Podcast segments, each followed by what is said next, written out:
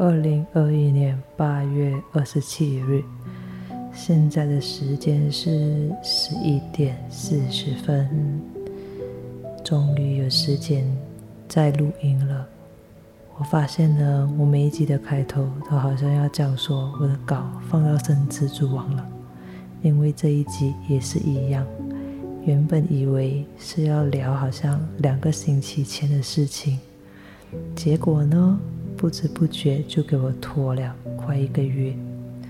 其实呢，我会拖是因为我的工作上很忙，所以我就没有时间来在晚上自我思考人生，就没有时间录音。相反的，当你看到我很拼命在录 podcast 的时候，代表呢我的生活就是非常的得空，所以可以在这里。啊，深夜中，一个人自言自语，记录我的心情。我突然想到一个蛮好笑的事情，就是之前呢，我有一个听众，他就在我的 IG 反映给我，讲说有听我的 Podcast，我就有跟他讲说，哦，我希望我自己呢。录的次数就是一个星期两集，结果现在我要说，太抱歉了，我高估了我自己的能力，不是一个星期两集，应该是一个月两集，再不久搞不好会变成两个月一集。如果疫情慢慢平淡下来的时候，然后又可以出门。可能之后的时间就更少了，嗯，对，然后就是 OK，话不多说，我们就进入今天的正题。这一期的 Podcast 呢，我的灵感是来自于应该是一个月前的事情了。我又再一次遇到这样的事情，我就想说，诶，好像可以特地录一集。聊我这几年发生这类型的事情，嗯，这个标题就是呢，别傻了，理智的回应才能得到打赏，发疯式抱怨的得到只有怨气。你们猜得到我要聊的是什么吗？好，算了，不要猜，不要猜，我们不要卖关子，我们就直接聊。我呢，我们就先聊我，嗯，花钱的观念。我花钱的定义，我最在乎的呢是那个性价比，就是我花这样的钱，我要得到的就是那个 quality，就是这两者之间它是应该 balance 的。I pay what I get，我给你这样的钱，我就应该得到这样的服务。同样的，我给你很便宜，然后我得到的就是很便宜的东西的意思。嗯，我呢就是那种，如果我花大手笔的钱呢，那个东西呢，它未必是最好的，但是呢，它一定是要是最合理或者是最值得的东西。我不确定呢，我这样子的观念。会是因为我的工作环境想，还是我从小的性格？嗯，这个我还得慢慢的去摸索。因为我的工作以前是 accountant 嘛，然后我的上司又是一个很会理财的人。嗯，也许是跟他相处，所以我的理财方面。就更加的进步，然后会更加的精打细算，花那些应该花的钱，嗯，应该多多少少是有影响啊。毕竟我跟他相处五年半嘛，每一天你想八个小时我都是面对他，所以多多少少还是有帮助到我啊，提升我那个理财的方面。OK。这一些经历呢，我经历过好几次。嗯，大概是从几年前，突然要讲十年前、九年前，就觉得好像自己很老。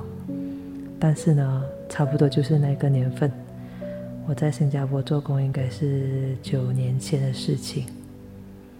嗯，我二十岁就在新加坡做工，不小心暴露了年龄。就是九年前开始经济独立，然后就慢慢经历理财。还有一些事情，就是我们今天要讨论的。我们今天要讨论的 incident 呢，我们就从最小的金额开始。听完整个 podcast 呢，你可能会很震惊，为什么这样的事情会发生在我身上？究竟是因为我是幸运呢，还是我 EQ 很高，处理方式很对？嗯，这个你们听完可能。就有答案了哦。那到后面呢，越后面就是越精彩，就是说我赚到的钱，我省下的就越多。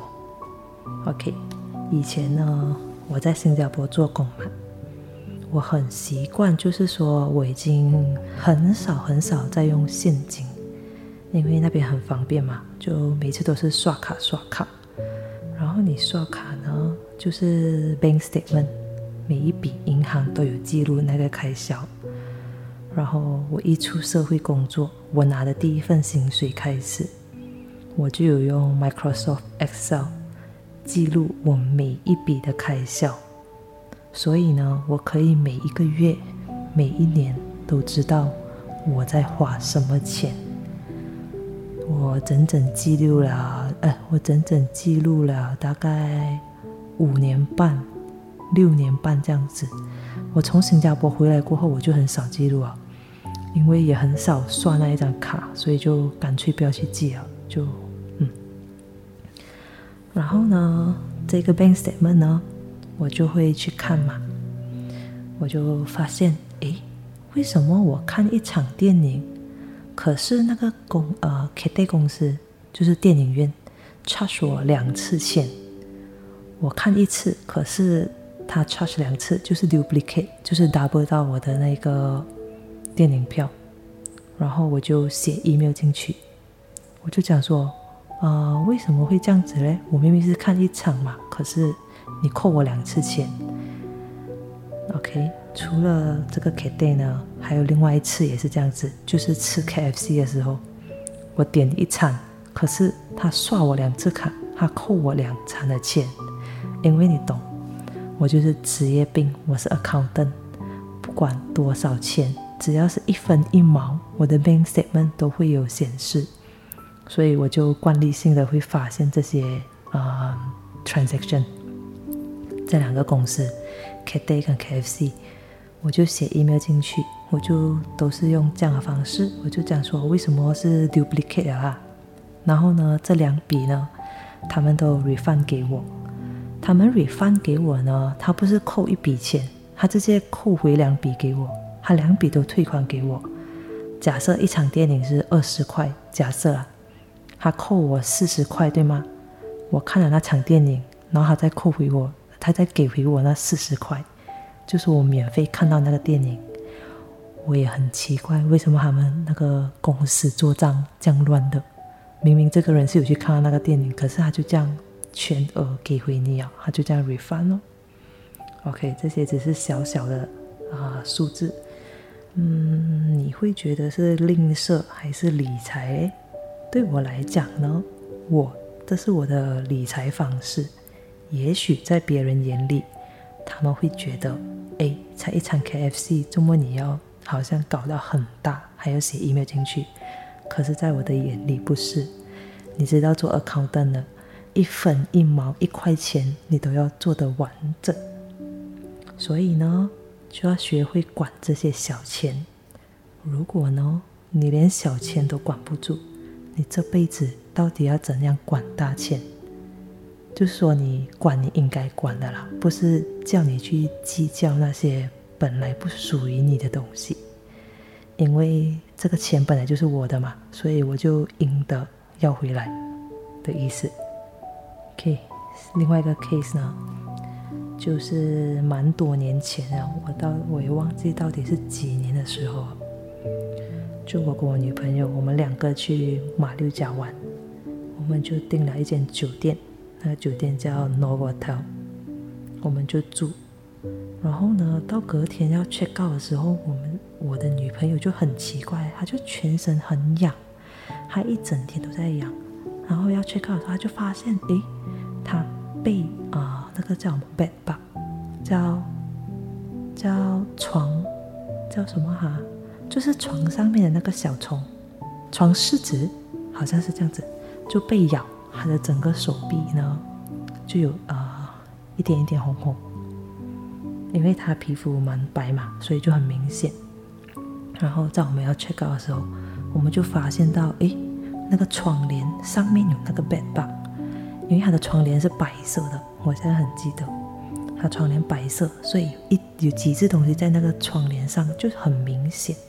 然后就说：“哎，拍一个照片下来，然后再拍我女朋友的那个 bed bug，那个她的手这样子。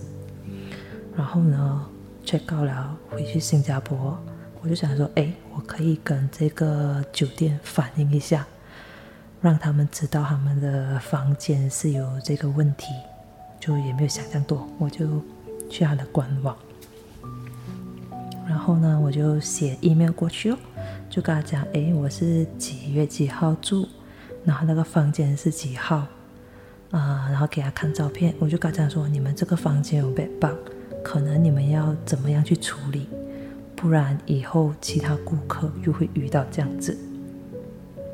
然后呢，我当时写这个我也没有想这样多，我没有想到他会给我什么回馈，我就只是写进去罢了。结果呢？我没有想到，诶，他 reply 我的 email 是说，好像谢谢你的反应啊，你的 response 这样子啊，我们愿意赔偿你多一晚这样子，就是任何时间、任何日期都由你决定，然后赔偿你一晚啊，好像是六个月的期限，对。然后呢，我记得当时住那一个挪佛，它好像是。两三百马币吧，就是一百多块新币这样子。然后半年内我真的是有去住，就赚到了一百多块新币。其实就算有被包，我也是敢去住，因为我觉得这种东西呢是很水的问题。酒店呢有 bed bug，不是说它整栋楼都有 bed bug，而是说 specific 那几间房间特别肮脏，可能某些顾客带进去。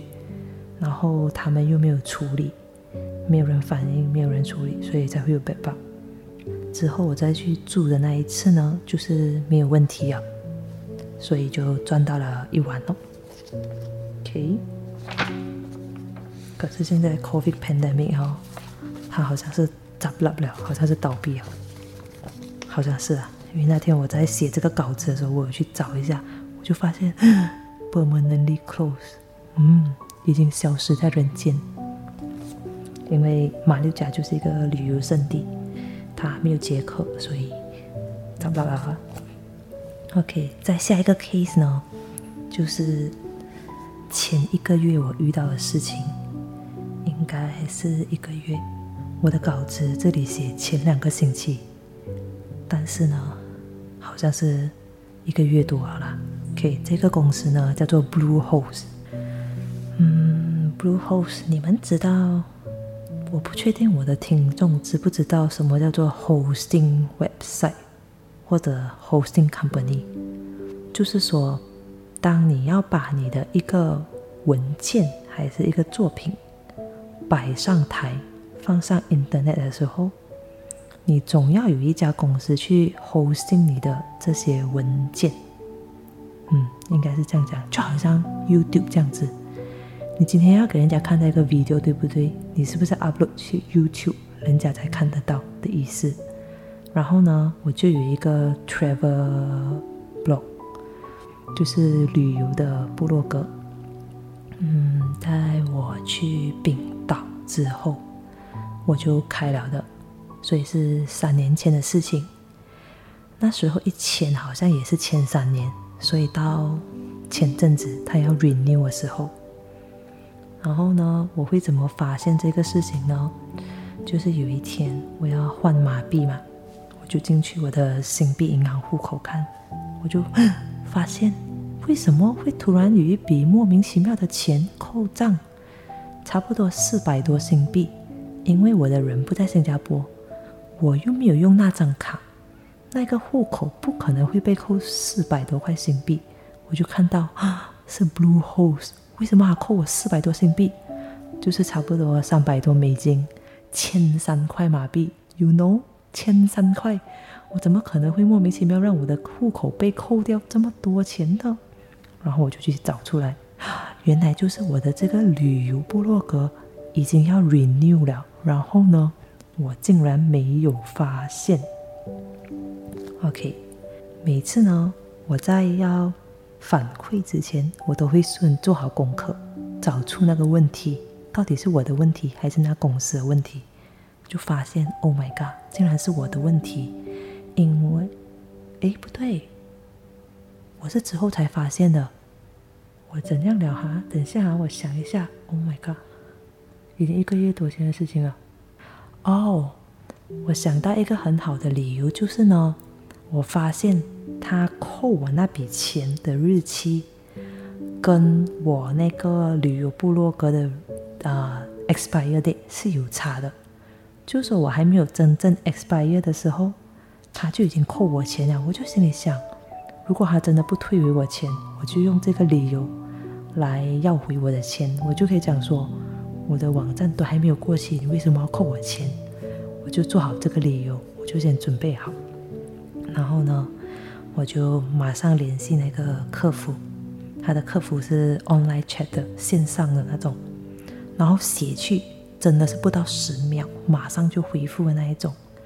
所以说呢，选择平台很重要，就是这样。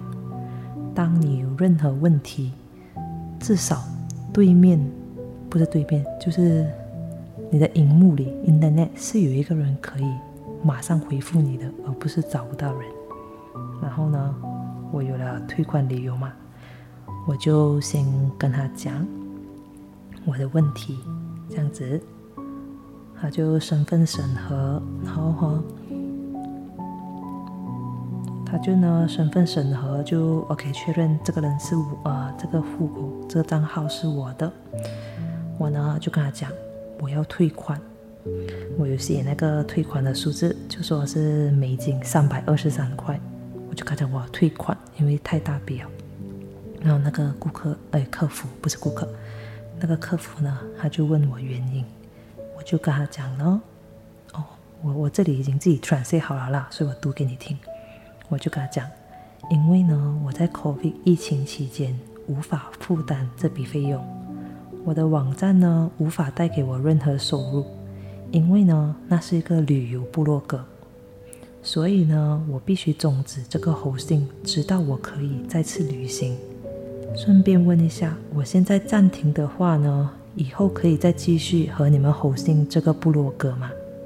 然后客服就讲：“哦，我明白你对钱啊价钱的恐慎我会查看一下是否可以给你 discount，呃，请稍等两三分钟。”然后呢，我就等等等等等，你知道 marketing 吗？他们就是要安抚安抚那个顾客户的情绪。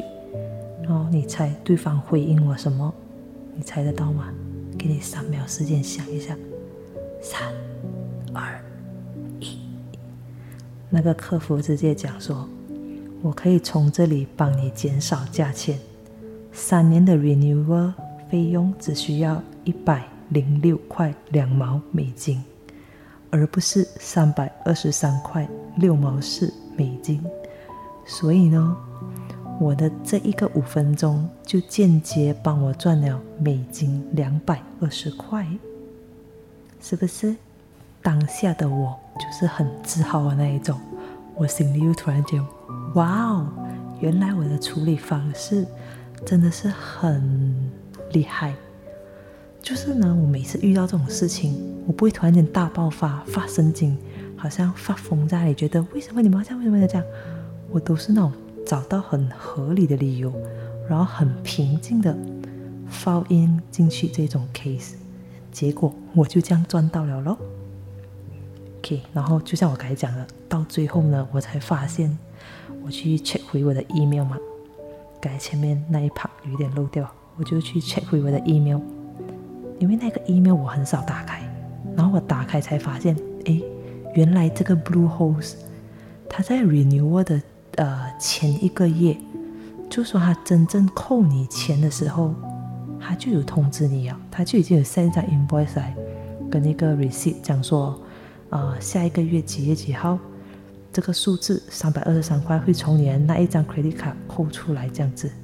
然后呢，原来是我的问题呢，原来是我自己没有发现到。但是随便啊，反正最后我就是赚到了。啊，他们给我的这个价钱呢，等于是回到三年前的那个价钱。因为当初签这个喉薪一个月好像才两块多美金，可是当你要续约的时候，这种 hosting company 呢都是三倍。如果我没有记错，应该就是八块多这样子吧一个月。然后现在因为这个疫情的关系，然后我的网站又是完全没有赚钱的。我就讲说，我一定要拿回这笔钱，不然我就要关掉那个网站，不可能白白放在那边。结果呢，没想到他就这样扣给我，回到三年前的那个价钱。所以呢，我就继续这个 hosting plan 哦，就把那个部落格继续放在那里生蜘蛛网。我也不知道我几时可以旅行，几时才可以再写我的那个游记。OK，这个 case 呢，就是要跟你讲。我又再一次赚到了两百二十块美金。前一个故事差不多是两百二十块马币嘛，这个是两百二十块美金，马上 level up 四倍。然后呢，其实我在写这个，我在想理由之前，我在写给那客服之前，我还有一个 plan B，我就跟他讲说，如果我心里有想说，如果那个人不给我啊，不要退款给我，我一定装可怜，我肯定装可怜跟他讲说。我这笔钱呢是要还这个月的 bills，因为你知道美国人的 culture，他们工作赚钱嘛，就是为了 pay bills。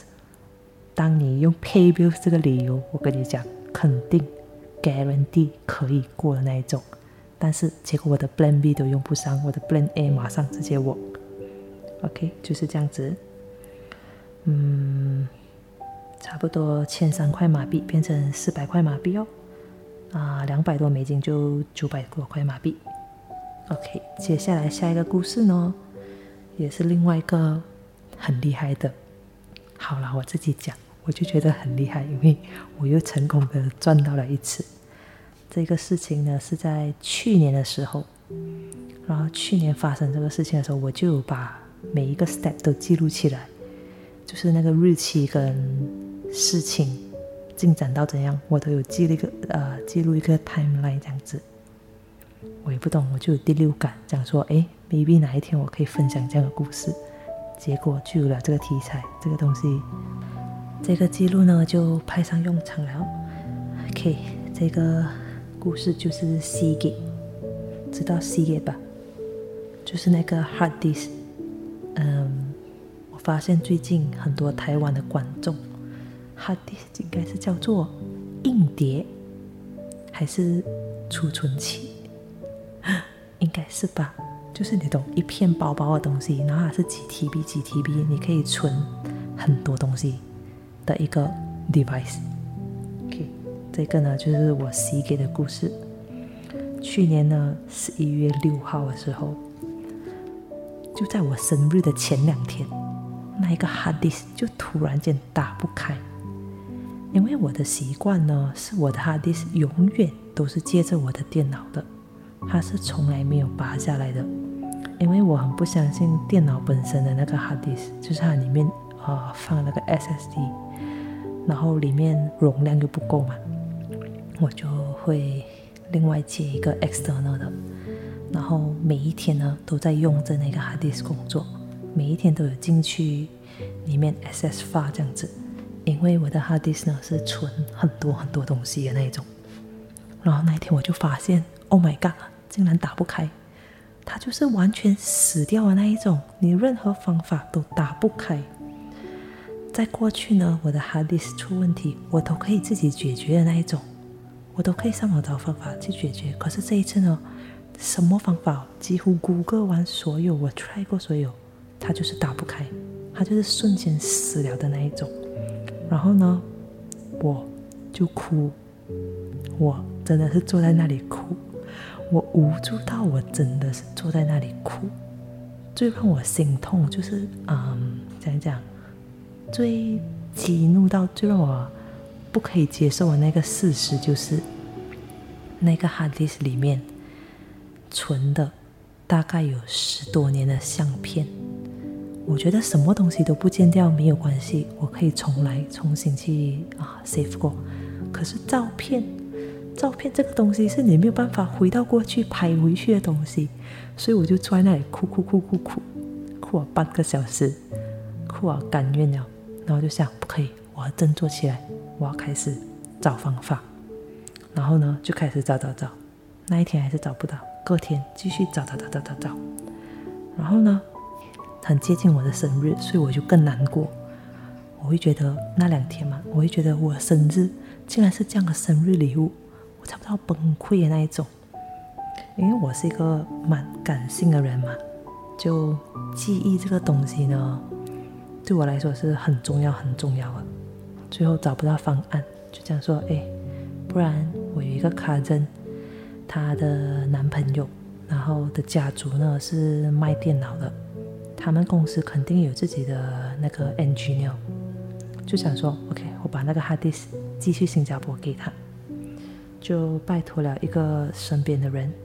我们这里有人每次载东西进出新加坡的嘛，就把那个 hard disk 拿去新加坡。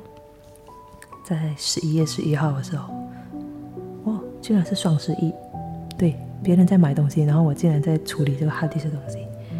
OK，双十一那天，那个我卡着的男朋友他就跟我讲，啊，他拿到 hard disk 他会开始交给他公司的 NG 要去处理，然后我就只可以等哦。哪里知道两天过后，他就跟我讲：“Oh my god！” 他就讲说：“真的没有办法处理啊！”还没有讲 “Oh my god”，“Oh my god” 是我自己讲的。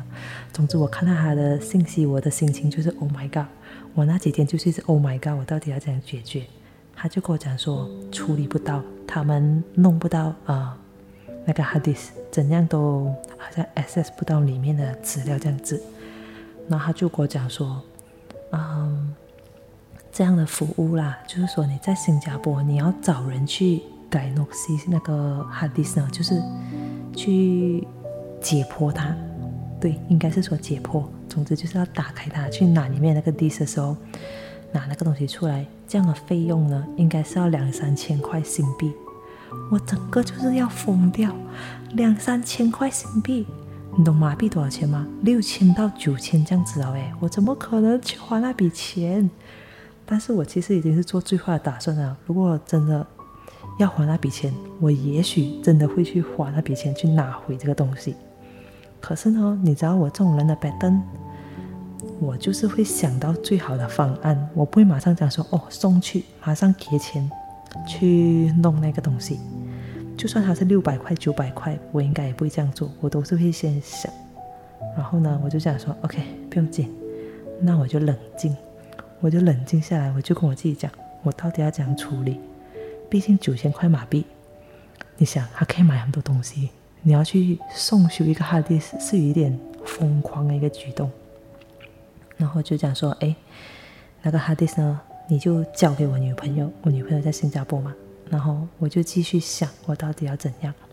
然后就想，竟然是 C Gate 的 hard disk，那我不如就直接找 C Gate 的公司，因为产品是他们出的嘛。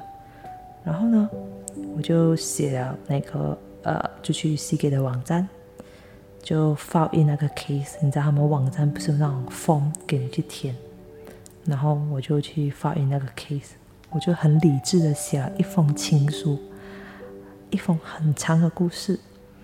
哦，我这里记录，我写了大概三百四十个字，关于我跟 C 给的感情。然后我还贴上三张哈迪的照片。我从以前到现在买过三个 C 给的 hard disk，这一个是我第三个。哎呀，我没有把我的信 print 出来，我到现在还有那个记录，我的那个 C 给那封信我有收着，它是一个 Microsoft Word 的 file，我就写。从我的记忆中呢，那个嗯，我好像是写说，我从几年几年开始就用 hard disk 啊，就是 C 给的 hard disk。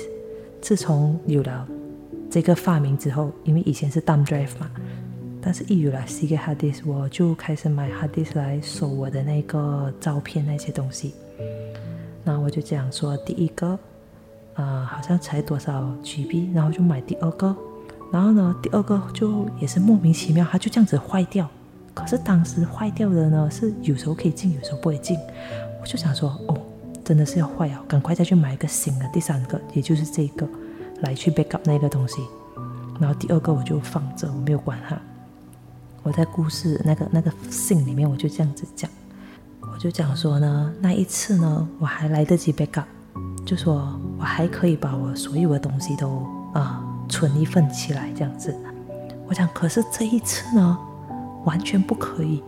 然后呢，我还有利用另外一个点，就是来讲回去。我讲说，为什么你们的 C 给包装从来都没有提起一个 hard disk 的 lifespan？就说啊，一个 hard disk 的寿命应该是多长？我就讲，如果你在包装上会有写。啊，hard disk 的寿命是多久？那我肯定会在买了这个 hard disk 之后的几年内，再一直换，一直换，一直去 backup 它这样子。我讲说，你们包装从来都没有提醒我这样子，导致于这一次我来不及 backup，然后我的 hard disk 就这样噗，整个就是开不到。我就讲说，哦，我还有记得一句，我就讲，你知道吗？那一个 hard disk 里面呢，存的不是照片。是我十年的人生，天哪！我自己讲了，我觉得好笑，因为我那个那封那封信，就是那个文件写到还蛮还蛮深情的，就有点浮夸。因为为了要说服他，看他要这样帮我，然后那个信的结尾我就讲说：总之，我现在很难过，我也不懂要怎样处理，因为呢，连新加坡的那个 engineer 也告诉我说。呃，处理不到，要现在要送去 specialist，然后竟然要两三千块新币。我家长说，我现在啊，我讲今天的心情真的很糟糕啊。我希望得到你们的回应，总之你们不要再让我失望啊。然后就看他要回复我什么。OK，这个就是我很浮夸的一封信。然后呢，隔天，因为我写这个 K 信去是十三号嘛。隔天十四号哦，不到二十四个小时哦，那个 C 给就打电话给我女朋友，因为我的资料全部放我女朋友的，我的那个 hadis 在新加坡嘛，所以我全部放我女朋友。我很聪明，他就直接打去新加坡给我女朋友，就讲说：“哎，我们 offer 你一个 service，免费的 service，帮你去啊，就是 retrieve 这个 data 回来，帮你去嗯解剖它啊，就是这样。”拿里面的那一个 CD 出来，去拿那个 data 这样子，就是去 retrieve 里面的 data 就对了。然后呢，我女朋友接到这个电话过后，她马上就跟我讲：“你知道我该接到谁的电话吗？”我心里想：“Oh my god，我这一次又要成功了，是不是？”结果他就我就问他是不是 C 给，他就跟我讲：“对。”哇，我当下整个要疯掉，我是开心到很难形容。我跟你讲，因为你又是那种。看见一丝希望的感觉，然后呢，那个人就是 customer service，他就跟我讲整个流程，就是要怎样弄那个，嗯，把那个 hard disk 他们会来拿什么，就跟我要那个资料啊，然后嗯，data recover 的格式啊什么之类的，然后就说他还有讲说 highest priority，就说啊最糟糕的情况下。哪一些文件是你最想要拿回来的？然后我就跟他讲说，三样就是呢，照片、影片跟 documents。document 就是因为我有很多上很多那种 Excel 啊、Word 那些啊，我工作上的东西存在里面。然后这三个是我最想要回来的东西。当然，我是希望全部都可以要回来啦。但是我还是这样子写给他，讲说我的我想要的东西是什么这样子。然后呢，十一月十九号就差不多是五天过后，他就安排了那个 UPS 啊快递去拿那个 hard drive，pick up 那个 hard drive 这样子，然后他就会给一个 ID，然后拿啊一组密码，不是密码，一组号码去 track 那个啊 hadi 在哪里。就是每一个 step，那个 hadi 在哪里啊，在哪里啊？呃，现在到什么阶段这样子，你都是可以从啊网站看到的。哦，讲的很激动，太开心了。可以刚刚讲十九号嘛，他就拿去，然后呢，十九号拿到 hard disk 对吗？那个 UPS，二十三号呢，Cgate 的总部，那个 Cgate 的总部呢，就收到我的 hard disk。你知道它总部在哪里吗？它的总部在荷兰。在荷兰，就说，嗯，他们的这个 team 呢，他们的这个 IT IT 的 team 呢，应该是只有在荷兰处理这类型的问题吧。就说别地方可能新加坡啊，还是什么，只是生产那一些，但是真正有问题呢，是要寄到去荷兰来修复的。对，就是这样子。十一月二十三号，他就拿到那个 hard drive。然后我就每天很勤劳，有事没事，睡醒睡前都去那个 C 给看到底进展到哪里。结果拖一拖，拖到一月四号，差不多就是一个月半的时间，他就开始了第二个下一个阶段，就是说开始修复。因为之前的 state 上一个还是讲说他收到，然后一月四号他就开始修复，然后呢也不到两天。也不就是隔天罢了，一月五号，他那里就显示下一个阶段就是说成功修复。我看到那个 status，真的我又开始要疯狂，那种兴奋是无法形容的那一种。那种兴奋呢，就是那一天呢，不管你对我做什么事情，我告诉你，我绝对都不会生气了。那种兴奋指数就是已经 over 了的那一种啊。然后呢，又再隔一天，就是。一月六号，他的那个 status 又换了，他就是 media has ship，就说那个 device 呢已经从荷兰运出去了，他已经离开荷兰了。然后三天过后，一月九号，我女朋友就收到那个 hard disk，整整呢从它修复到我女朋友手啊，其实才五天，可是呢这整个 process 大概是用了两个月的时间这样子。然后就我就免费得到一个修复了的 hard disk。OK，这个 hard disk 等下哈我想一下，这个 hard disk 的价钱，那就是说你要送修一个 hard disk 呢，那个客服他好像有在 email 里提到，应该是八百块新币是吗？就说他们如果是对外收这个费用的话，好像是八百块。然后他就讲说，我们是免费帮你送修。不然这个服务呢是需要 charge 八百新币，应该是八百啦，如果我没有记错的话。然后呢，我就免费的赚到了新币八百块喽。嗯，这个就是呢我 C 给的故事。还有一个呢，接下来也就是这一啊最后一个，我人生中最后一个，这一个也是非常的经典。可是呢，这一个。看你们怎样判断，到底是我幸运还是什么，还是那个公司管理太差，我也不知道。你们知道我有做那个雷西对吗？我以前是有七百度近视，然后我去做雷西，就是镭射扫描，去弄掉我的那个近视。我就嗯，从最开始去啊 consultation 开始去问问问去啊 test 你的眼睛什么 OK 那些东西。那一天就这样啊，好像两个小时啊，就是咨询那个 details 关于手术所有东西这样子，就有一个嗯，他是医生嘛，应该不是护士这样子吧，就跟我聊，跟我解解释这些，讲解这些东西。然后当天我就决定，哎，我就做那个，我就要做那个 LASIK 的手术，还有另外一个叫做。Corner collagen cross linking，其实我读完这个东西，我也不明白它是什么鬼。总之，它就是一种 collagen，放进去让你的眼睛眼不是眼睛，让你的眼角膜加强修复的意思，这样子。因为那个雷射手术嘛，是割开我们的那个眼角膜，割开我们那个眼角膜呢，然后扫描这样子，割开的眼角膜就会好像啊有伤口，对不对？然后当你放这个 collagen 下去呢，它的修复就会更快，这样子。然后当天 consultation 然后我就啊最后有见到那个医生，我就他建议就是说做呃那个镭射跟这个 collagen，我就讲 OK 可以，那我就做，我就选择这两样东西，这两样东西差不多是算下来应该是四千多块新币，就这样说 OK 可以，我就做这样子。然后晚上回到家，我就心里想，不对哦，那个 collagen，它的价格是一千一百块新币，千亿新币就是三千三马币这样子。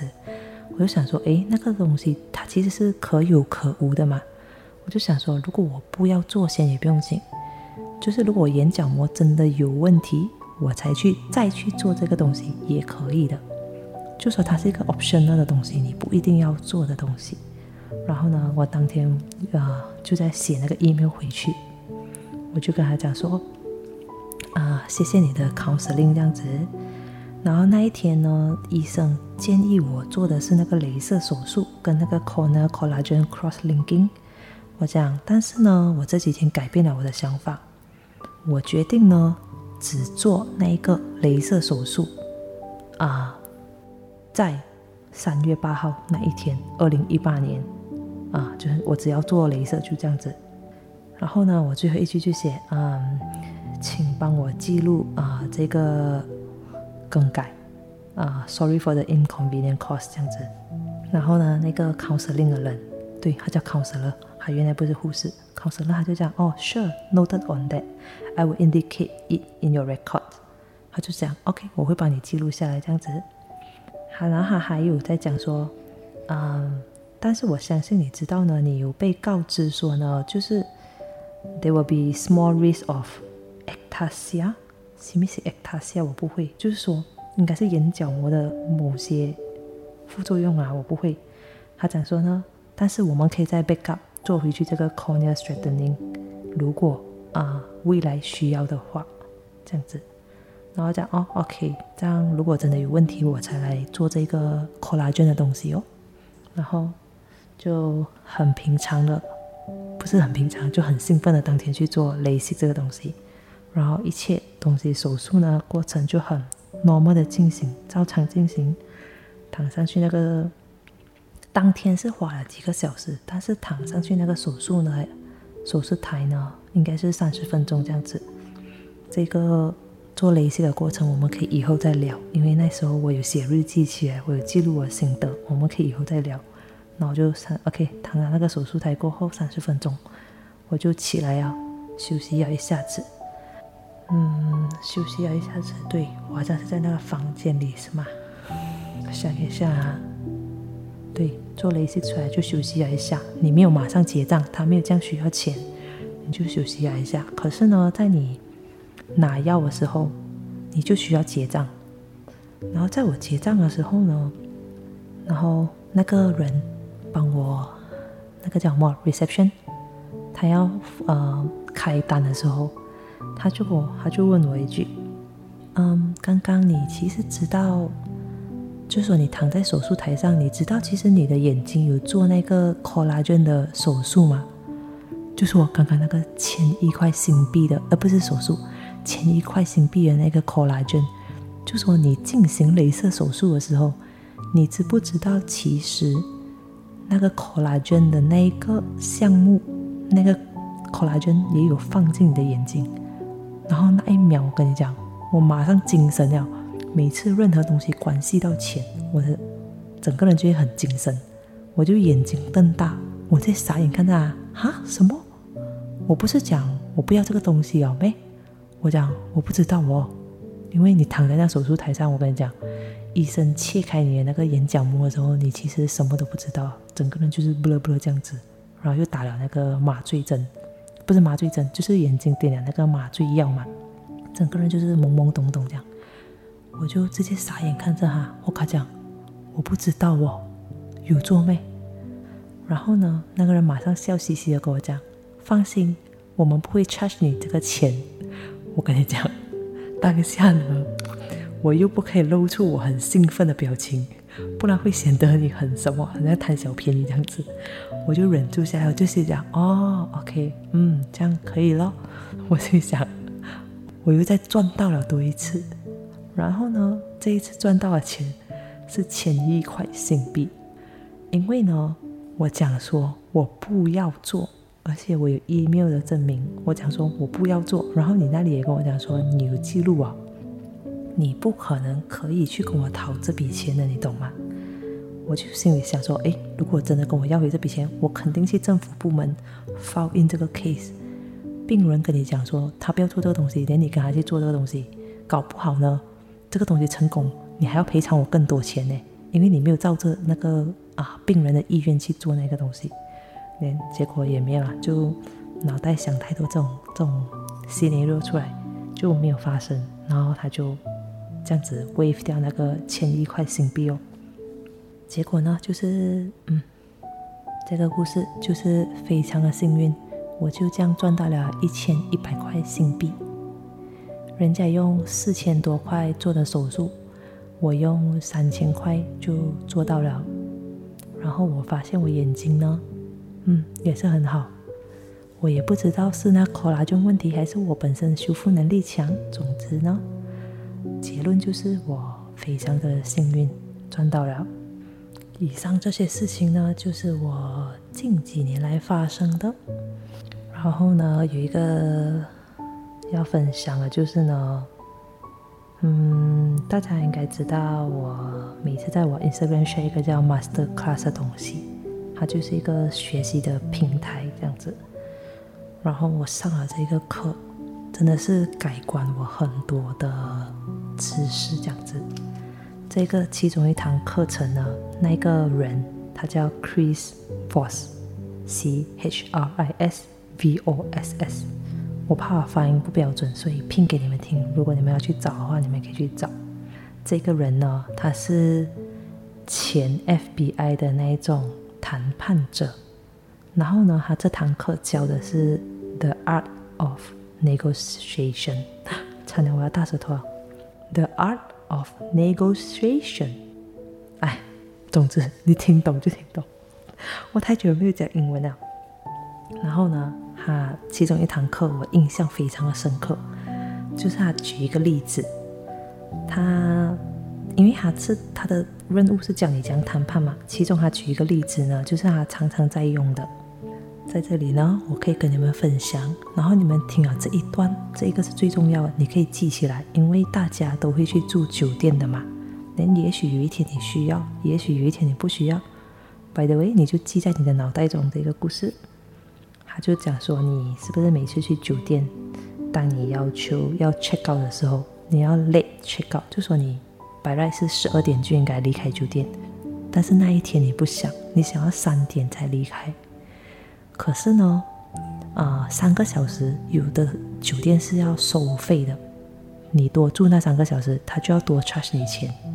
你的心态就是，我想多留三小时，可是我就是不想付那个钱，对不对？对，大家都有这样的想法，因为我也是。然后呢，这个 Chris 他就教你怎么去 negotiate。他就讲说，每次呢，你去那个柜台的时候，你不要开口，就讲说，哎，我要求吃这个。你不要直接讲出你的要求，你不要讲说你要 late check out。你第一句台词，你就跟那个人讲，我要让你的今天成为最糟糕的一天，是这样子吗？对，I want to make your day the worst 的意思。然后呢，那一个听的人，那个 reception，一听到你这句话，他马上接收的讯息就会是完蛋了。他的脑海里就会有浮现以前以前很可怕很可怕，他对待那些客户的回忆。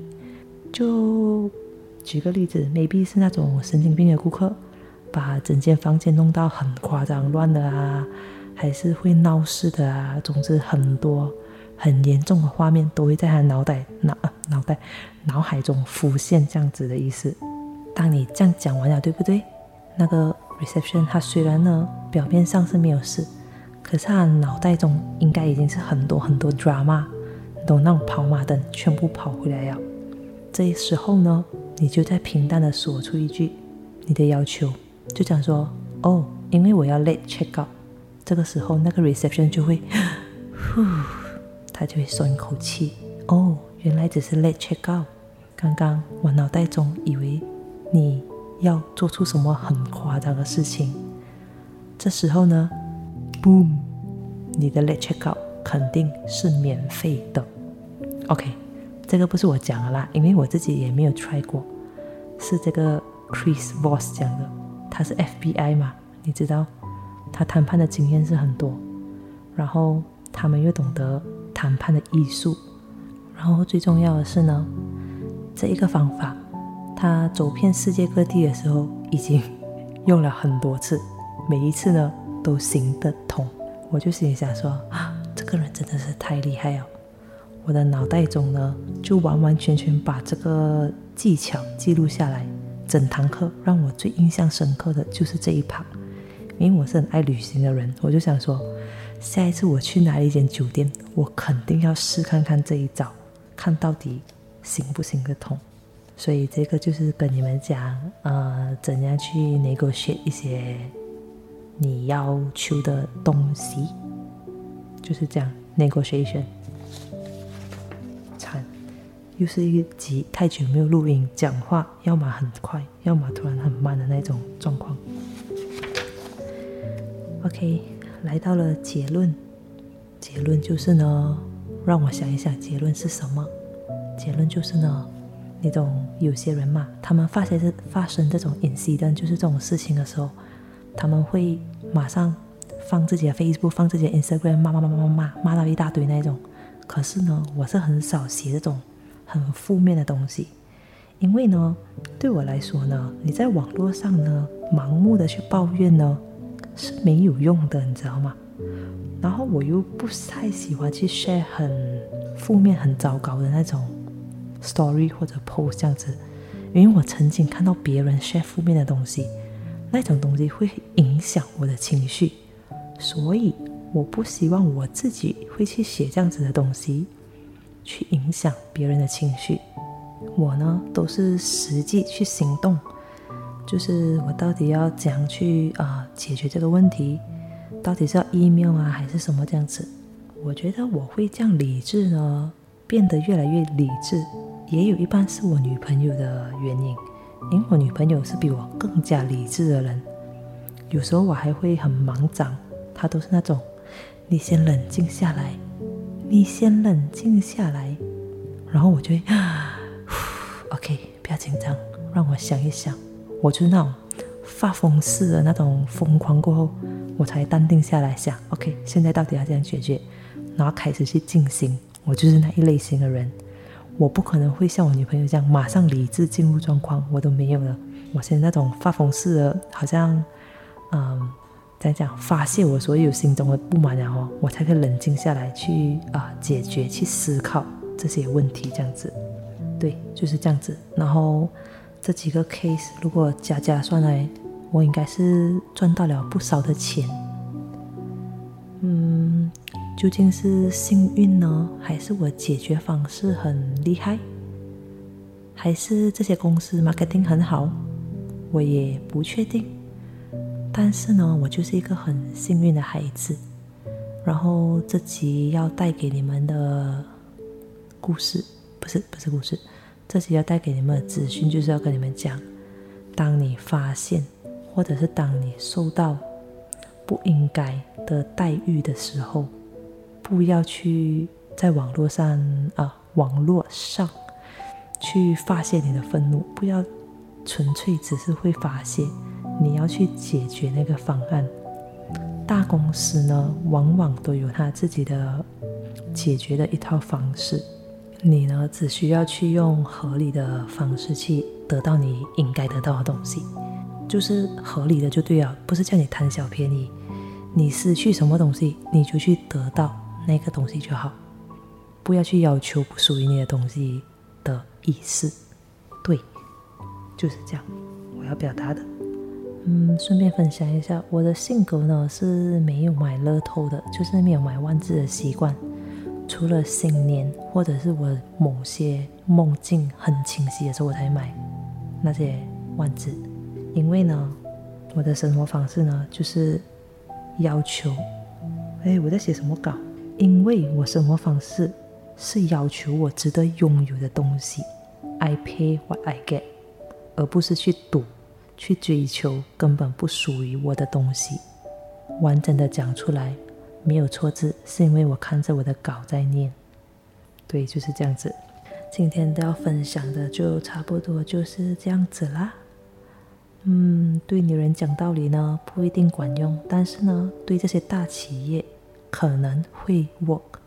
你只需要找到对的方式去讲，只要你是合理的，基本上他们会很有耐心的去处理你的这个 case，这样子。OK，最后最后的结论我要讲，你们听完这一集有什么感想？你可以来 IG 信息我，我很需要 feedback 啊。自从第一集呢有很多 feedback，结果接下来呢，我发现有人收听，可是没有人 feedback，到底是没有优点没有缺点，还是就听了哎也没有怎样？总之，我就觉得好像 好不习惯，怪怪的，因为没有反应。第一集就是大家有给我 feedback，哎，应该怎样怎样这样子。然后接下来几集，我发现哎有人听，可是没有人跟我讲到底是做的好还是做的不好。然后我发现这几天我在那个台湾的 Apple 的 Podcast，突然间跳进去百大里面一百名以内，就这几天的事情，我就奇怪，哎。我明明好像很久没有录音啊，我都没有更新。他们到底是在听哪里一集？然后是什么原因突然间就跳进去百大？因为本来是连排行榜都没有啊。如果没有排行榜，代表你好像是在三百名以外还是什么？总之就莫名其妙跳进去一百名以内，所以我就有点吓到。嗯，现在就要跟你们讲，我的听众们，你们可以勇敢的。Respond 给我，好的也可以，不好的也可以，总之就是 positive 和 negative 我都接受这样子。总之我就是需要 feedback 啦。如果不好，我希望你是直接跟我讲，而不是默默的在后面讲我不好，那样我就会很不甘心。因为要要要骂就对着我骂，你不要在我背后骂我。你要骂我，你就来我正面骂我；还是你要讲我不好，你就来我前面讲我，不要在背后讲我。因为你在背后讲我，我并不知道。所以呢，合理的 respond，大家才可以进步。就跟今天的故事是一样的。我在给这些大公司的是合理的 respond，然后他们给回我的服务跟 compensation 就是我赢得的咯。好了。可能我就是很幸运啊，哈哈！突然间很开心，自己这几年来竟然赚了不少钱。OK，就是这样子。你们听完就来 respond 给我知道，你的想法是什么？你不一定要 respond 这一集，你可以 respond 前五集，这个是第五集，你可以 respond 之前的故事也没关系。OK OK，就是这样。我发现我越来越啰嗦，我在自言自语的能力越来越强啊。OK。就是这样啦，全世界都有可能背叛你，但是平静的深夜，我陪你，晚安。